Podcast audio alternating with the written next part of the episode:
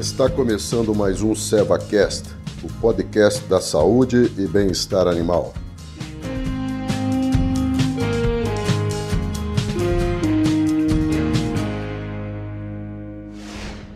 Olá, tudo bem? Sou Baite Leal, médico veterinário, especializado em equinos e gerente da linha de equinos da Seva Saúde Animal. Estamos no episódio 5 da série que fala sobre o cavalo de lida e os principais cuidados com essa categoria. Hoje a gente tem uma, um convidado especial, né, que é o Dr. Eric Borges. Ele faz parte da equipe da SEV, é coordenador da região do Mato Grosso e ele tem bastante experiência com essa categoria de animais. Vivenciou isso na sua infância, né, na, é, nas fazendas que ele pôde acompanhar e hoje é o trabalho diário dele junto do, como colaborador da SEVA. Doutor Eric, seja bem-vindo. É, vamos falar um pouquinho nesse episódio sobre a importância de uma boa nutrição no cavalo de lida.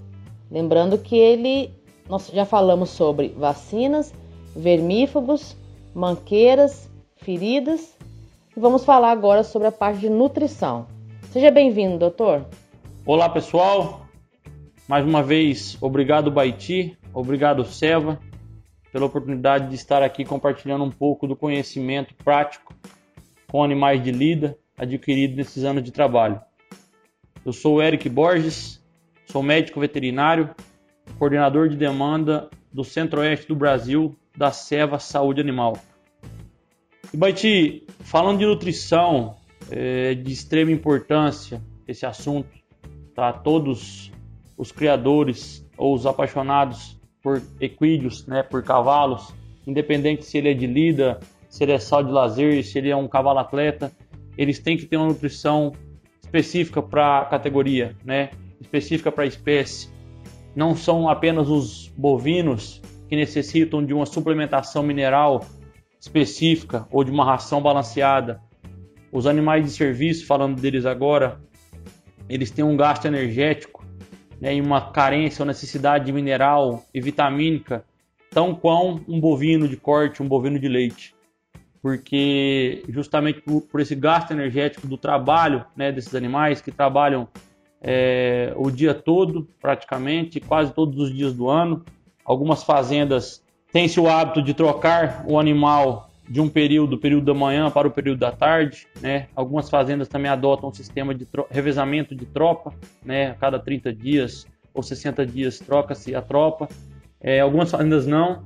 Então, assim, são animais que têm gastos é, energéticos muito altos e necessitam sim de uma nutrição, né? De uma dieta é, própria para eles.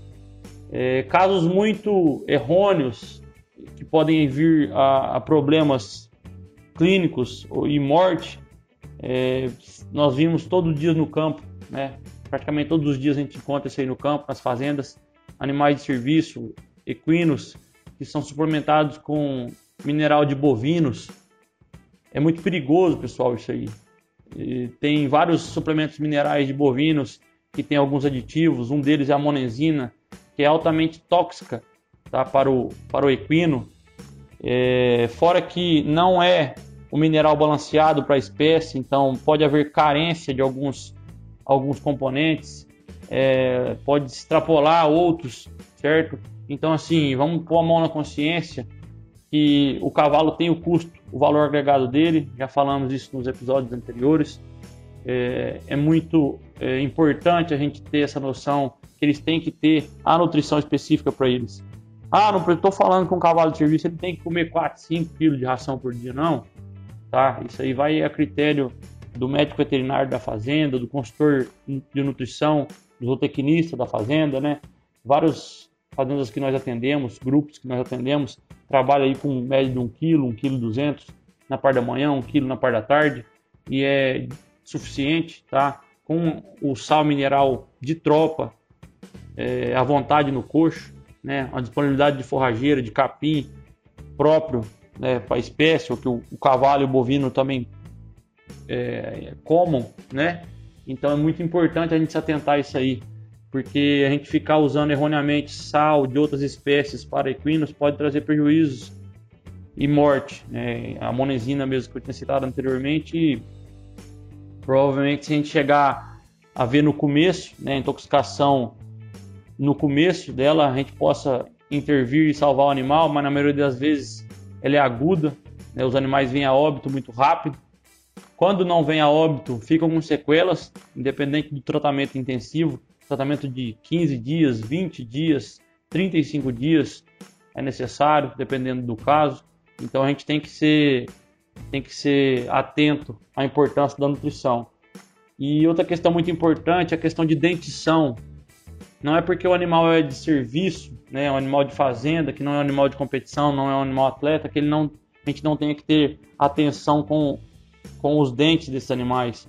Então é sempre importante a gente ter um técnico, um veterinário especializado em dente né, de equinos que possa estar fazendo acompanhamento na fazenda a cada seis meses ou anualmente, que não é o, o ideal, né? o ideal é num período menor, porque não adianta nada a gente ter uma forrageira de boa qualidade para a tropa, é, ter um suplemento mineral específico para a tropa, ter uma ração boa, é, ter vaqueiros que cuidam da tropa, se o dente dela, né, a dentição dessa tropa não está legal, não está deixando que o seu cavalo tem uma mastigação correta. Às vezes é aquele animal que começa a definhar, perder peso, emagrecimento progressivo, vai emagrecendo, emagrecendo, faz vitamina, faz é, troca de princípio de vermífugo, é, faz antibiótico, anti-inflamatório e mesmo assim não resolve.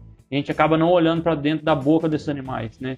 A gente usa uma ferramenta, né, um freio, que às vezes o cavalo, ah, o cavalo era muito bom de rédea, obedecia, e hoje não, a gente pega na, no, na, nas rédeas, puxa o freio, ele abre a boca, levanta a cabeça.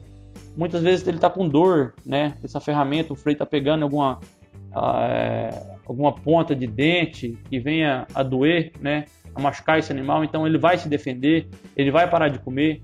Então é muito importante, é muito barato esse investimento na saúde é, nutricional e na saúde da dentição desses animais.